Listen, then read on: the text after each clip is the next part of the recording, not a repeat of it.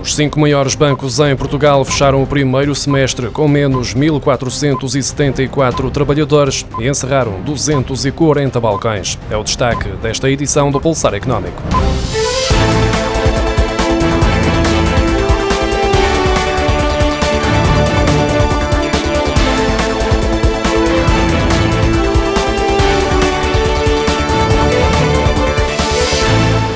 Cinco maiores bancos com atividade em Portugal viram sair 1.474 trabalhadores e encerraram 240 agências entre o primeiro semestre de 2020 e o mesmo período deste ano, de acordo com os dados divulgados pelas instituições.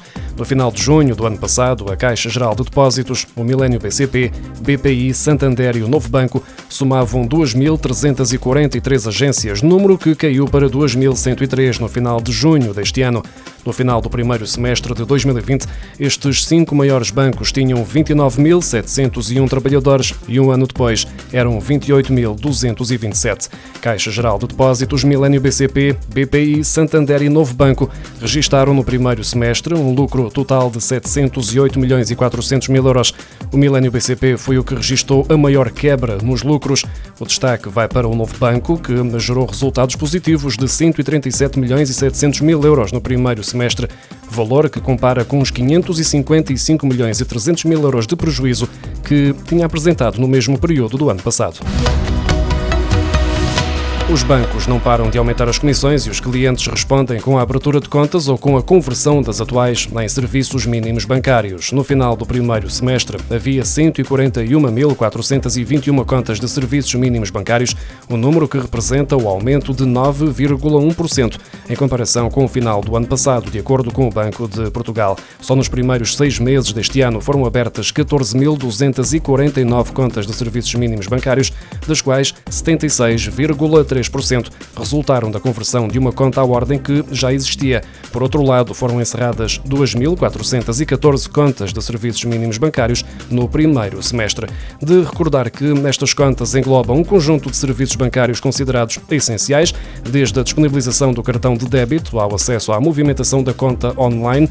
Os bancos só estão autorizados a cobrar anualmente ao cliente 1% do indexante de apoios sociais, ou seja, tendo em conta este indicador em 2021, os bancos não podem cobrar mais do que 4,38 euros por ano para manter uma destas contas. De acordo com o um estudo, nem tudo o que parece é, elaborado pela Cantar e analisado pela Centromarca, a Associação Portuguesa de Empresas de Produto de Marca, o setor do grande consumo registrou uma quebra de 8,5% em valor e de 9,5% em volume no segundo trimestre, face ao mesmo período do ano passado. Se for tido em conta o resultado global dos primeiros trimestres de 2021, a evolução foi 2% positiva em valor e 1,1% negativa em volume. O estudo contou com uma amostra de 4.500 participantes que declararam as suas compras no período em análise de 24 semanas, compreendidas entre 4 de janeiro e 20 de junho de 2021. A conclusão é que os portugueses voltaram a ser mais assíduos na compra, verificando-se um aumento de 5,8% na frequência de compra durante os primeiros seis meses do ano. No entanto, o volume por cada ida às compras sofreu uma redução de 6,8% face ao mesmo período do ano passado.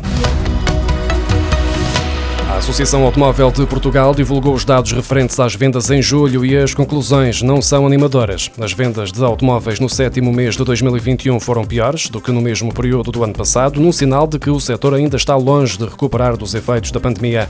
Em julho foram vendidos 14.219 automóveis em Portugal, menos 21,4% do que em julho de 2020 e menos 34,7% do que no mesmo mês de 2019. Entre janeiro e julho de 2021 saíram dos stands um total de 113.541 veículos novos, o que representa uma quebra de 34,2% em relação ao mesmo período de 2019, apesar da comparação com 2020 mostrar um aumento de 18,1%.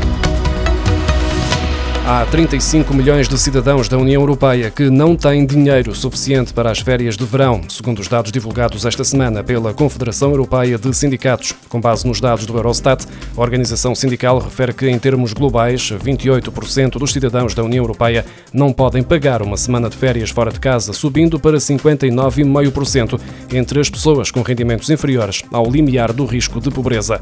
A Grécia é o Estado-membro que apresenta a pior situação, com 88 8,9% das pessoas com risco de pobreza incapazes de pagar as suas férias, seguida da Roménia com 86,8%, da Croácia com 84,7%, Chipre com 79,2% e Eslováquia com 76,1%. Em Portugal são 72,6% as pessoas em risco de pobreza que não conseguem pagar uma semana de férias, sendo a média da União Europeia de 59,5%. A prestação mensal do crédito à habitação aumentou ligeiramente este mês nos contratos indexados a Euribor a 6 e a 3 meses, segundo a simulação da DECO. Um cliente com um empréstimo no valor de 150 mil euros a 30 anos, indexado a Euribor a 6 meses e com um spread, ou seja, a margem de lucro do banco de 1%, passa a pagar a partir deste mês 447,73 euros, o que se traduz numa ligeira subida de 85 cêntimos mensais face à última revisão em fevereiro. Já no caso de um empréstimo nas mesmas condições, mas indexado ao Euribor a três meses, o cliente passa a pagar 445,83 euros, o que corresponde a mais 46 cêntimos do que pagou desde maio.